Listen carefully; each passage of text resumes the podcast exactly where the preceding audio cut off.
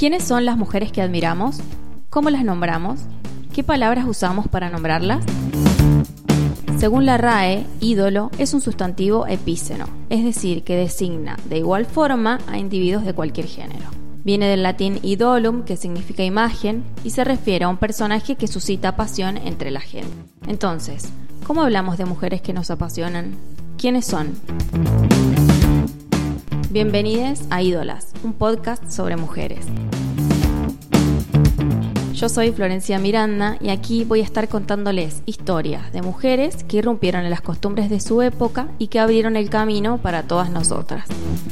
Vamos a conocer mujeres que desarrollaron carrera en el arte, la ciencia, el deporte y la política. En definitiva, vamos a conocer mujeres que se convertirán en sus ídolas.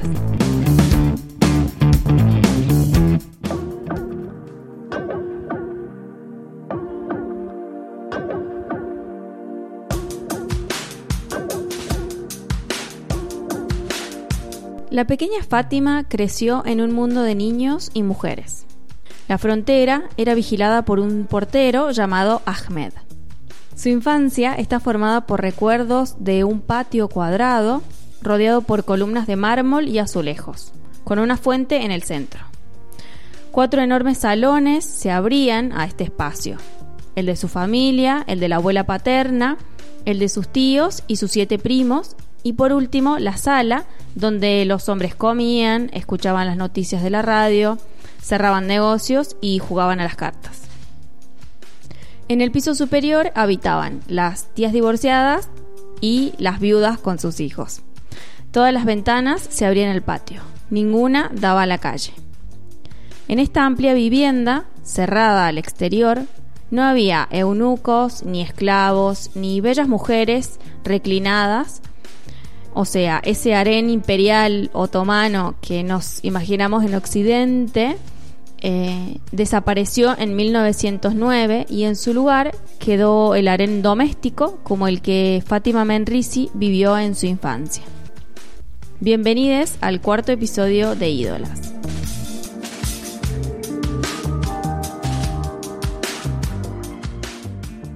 Fátima Menrisi fue una escritora, historiadora, socióloga y feminista marroquí. Nació en 1940 en Fez.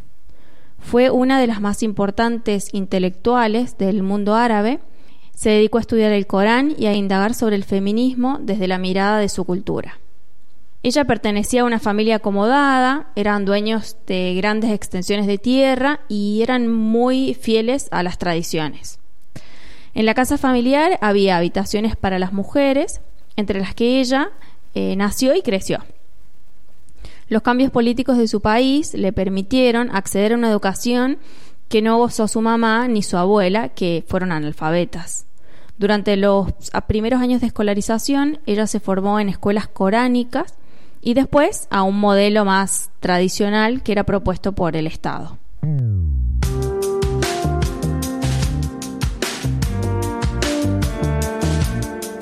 Hasta los 20 años solo habló árabe, pero para superar esa barrera empezó a aprender francés e inglés. Estudió ciencias políticas en Marruecos y siguió sus estudios con una beca en la Universidad de la Sorbona en París. Al regresar a Marruecos en los años 70, se dio cuenta de que, más que convertirse en una experta en su trabajo, lo que necesitaba hacer primero era defender su derecho a estar plenamente en ese trabajo pero para eso tuvo que revisar los textos coránicos. Tras un minucioso estudio de las diferentes versiones del Corán, Fátima llegó a la conclusión que el profeta Mahoma había sido un hombre feminista y muy progresista para su época, que no fue él, sino que otros hombres que empezaron a considerar a las mujeres como personas de segunda clase. Obviamente esta afirmación es polémica por donde se la mire. La autora solía afirmar que el Islam no está en contra del cuerpo, o sea que no lo reprime como el cristianismo, y que Mahoma fue un hombre casado que disfrutaba de serlo y de tener varias esposas. Con estas teorías escribió El harén político. Este libro enfureció al régimen y fue eh, el único libro prohibido en Marruecos todavía hasta hoy, aunque en otros países musulmanes, como en Siria, tuvo gran éxito. Fátima escribió sobre el lugar de las mujeres en el mundo islámico. Hablaba de la necesidad de reconstruir la sociedad musulmana, poniendo en duda este sistema patriarcal. Esto significaba para ella una revisión del Islam y su relación con una forma más moderna de ver el mundo. Más tarde, en El velo y la élite masculina, otro de sus estudios, que también fue censurado en Marruecos y en algunos países musulmanes, siguió ahondando en estos temas. La socióloga marroquí también fue eh, una de las primeras en decir públicamente que la educación de la mujer en los países en vía de desarrollo es el mejor anticonceptivo existente. A principios de los 80 eh, hizo uno de los primeros estudios en los que demostraba científicamente eh, que había una correlación entre la alfabetización de la mujer y el índice de natalidad. Esto fue expuesto en un, libro que se llama Marruecos a través de sus mujeres. Ahí explica que de cinco hijos en mujeres no alfabetizadas hay dos en las mujeres alfabetizadas. Ella describe este estudio como un libro lleno de subjetividades por los lazos afectivos que unen a las entrevistadas y plantea que con este trabajo ella le da voz a las mujeres del silencio, o sea, las obreras, las campesinas, esas que el sistema árabe no tiene en cuenta. Dice ella, el mensaje de mi libro es plantear problemas, interpelar al mundo árabe, a Marruecos y al legislador marroquí, a quién refleja la ley, para quién está hecha. Estas investigaciones fueron tan importantes que incluso las comisiones especializadas de las Naciones Unidas las, las tienen en cuenta. Ídolas, un podcast de mujeres. Fátima defendía la idea de que las mujeres tienen que asumir su papel luchando con la palabra. Según ella, es el arma principal para hacer la revolución y para lograr la igualdad. Fundó varias asociaciones que denunciaban al patriarcado en la sociedad musulmana y sobre su militancia ella decía eh, algo así como, yo no soy una militante en el sentido tradicional, no me echo a la calle para, para reivindicar. Eso es una pérdida de tiempo y a mí me da miedo la policía. Mi arma pacífica es la comunicación. Sobre esto, en una entrevista, hablaba de la importancia de las nuevas tecnologías, o sea, Internet, los celulares, etc., eh, en las relaciones personales y sociales en los países islámicos. Ella decía que con estas tecnologías se rompe el hudud, o sea, esas fronteras espaciales que separan el universo masculino y el femenino en el mundo islámico. Y también esto que veíamos en la historia del principio, eh, estas, estas ventanas cerradas a la calle donde las mujeres no podían ver para afuera.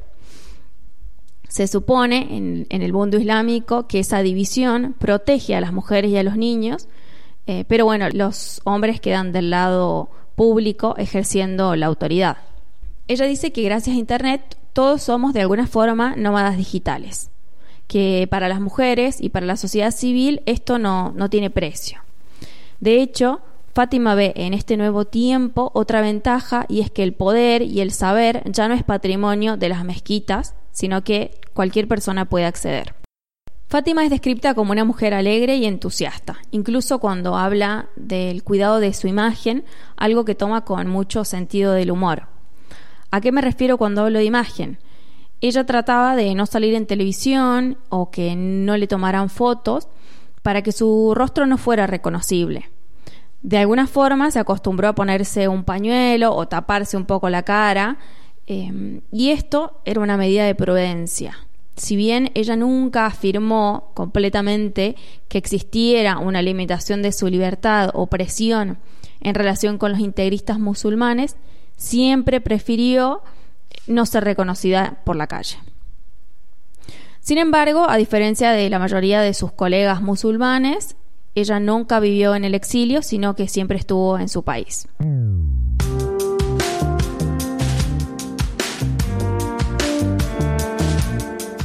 Fátima recibió el premio príncipe de Asturias de las letras junto a Susan Sontag y consideraba que el hecho de compartir este premio con la escritora estadounidense era como un símbolo de diálogo entre culturas.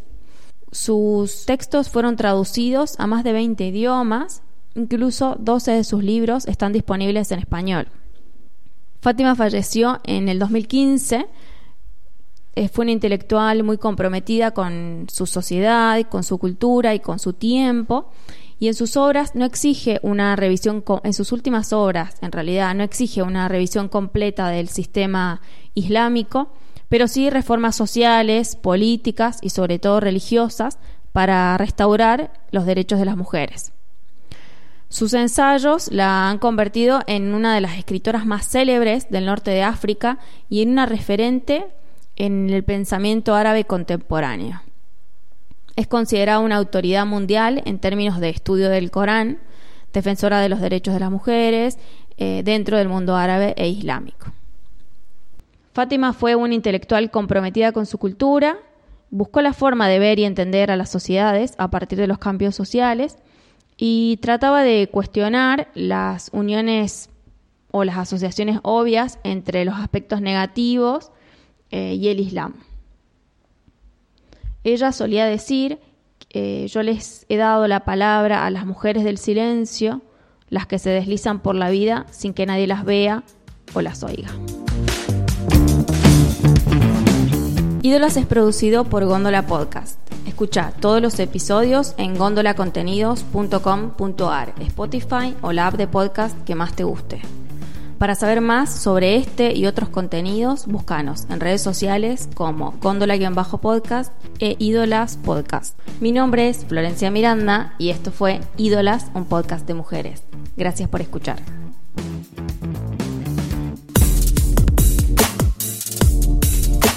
Estás escuchando Góndola. Elegí qué llevar a tus sentidos.